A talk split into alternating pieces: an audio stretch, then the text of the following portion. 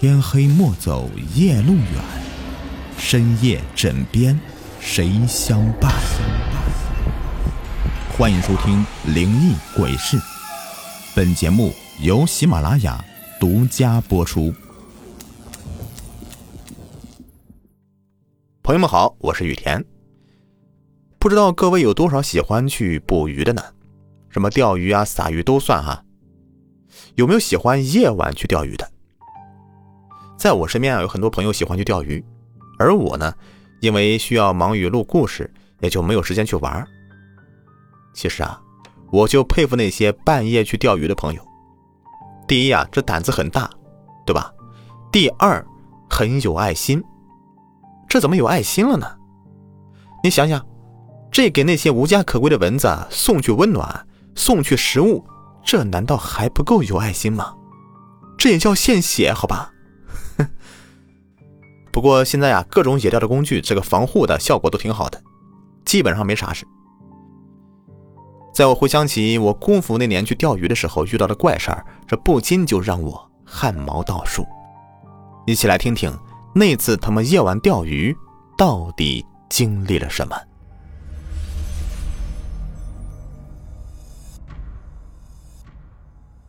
姑父十七岁的那年夏天，有一天晚上。他和他同村的一个大人，拿着矿灯，背着渔网去村外的小河打鱼。开始没什么收获，只打到几条小鲫鱼和一些一尺多长的小青鱼。本以为那天晚上就没有什么收获了，就准备撒最后一网，不管有没有鱼，都收网回家。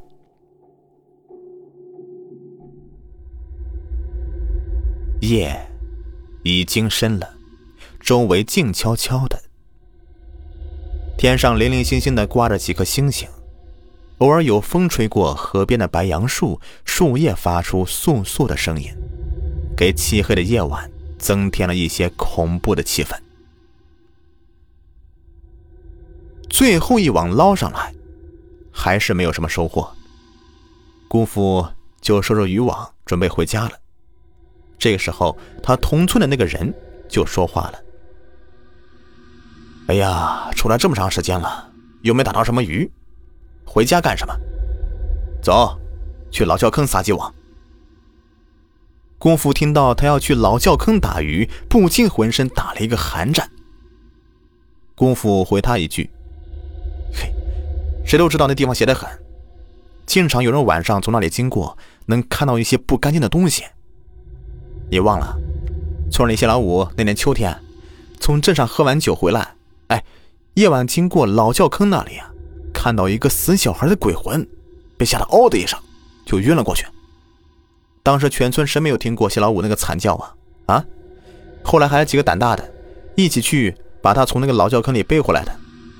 这才几年呢，大白天都没人敢去那里。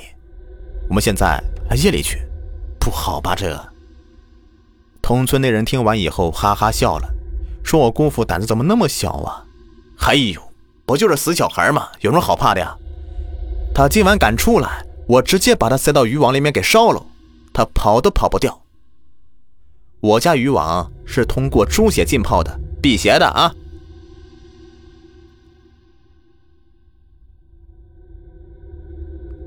老窖坑是姑父他们那里一个很邪门的地方。以前死小孩都扔那里附近的老窖坑里的水呀，有多深，没人知道，只知道水很凉很凉，每年夏天都会淹死人。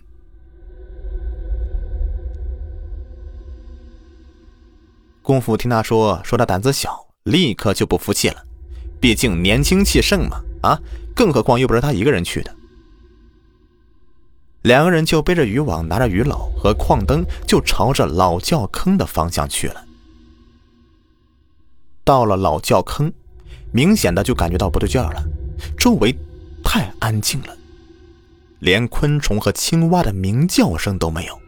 当时就没有想那么多，只想着赶紧撒几网，打些鱼，好回家。第一网下去，捞上来的收获还不少。有好几条青鱼，还有一些龙虾。两个人很高兴，就沿着老窖坑边继续撒网。这鱼篓里面都装满了。两个人说着笑着。同村的那个人说道：“焕章，我就说嘛，没什么嘛。你看我们到现在啊，不也啥都没看到吗？还打这么多的鱼虾。明天呢，让你婶子炖鱼给你吃。我们爷俩再撒一网就回家啊。”说完，那个人呢，就递给姑父一根香烟，两人就抽起烟来了，深深的吸了一口烟，吐出一口烟雾，就撒网了。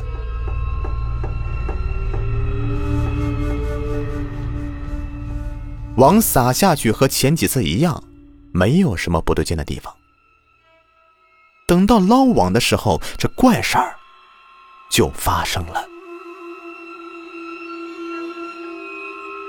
渔网怎么都捞不动，那个人就喊姑父帮忙一起捞，两人就使出全身的劲儿，都是没有把渔网捞动一分，就好像渔网这被千斤重的大石头给压住一般，纹丝不动。这时候，那个人说话了：“馆长，这网里有东西，那个东西听到我们说话，在作怪了，我马上下去。”你拿着网啊，别松手啊！说完话，他猛地把中指塞到嘴里面一咬，血立刻就流了出来。他把鞋给脱了，沿着老窖坑边慢慢的下到水里了。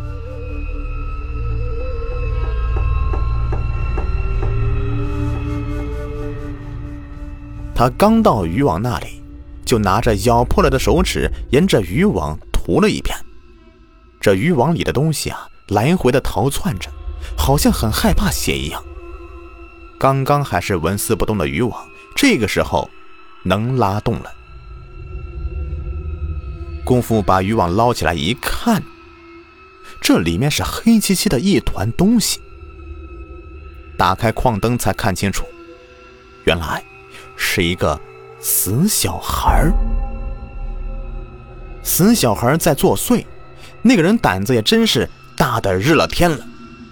他从老窖坑里上来以后，什么话都没说，拿起渔网里的死小孩就往地上面一摔，嘴里面大骂着：“我操你妈的，死了还敢出来作怪！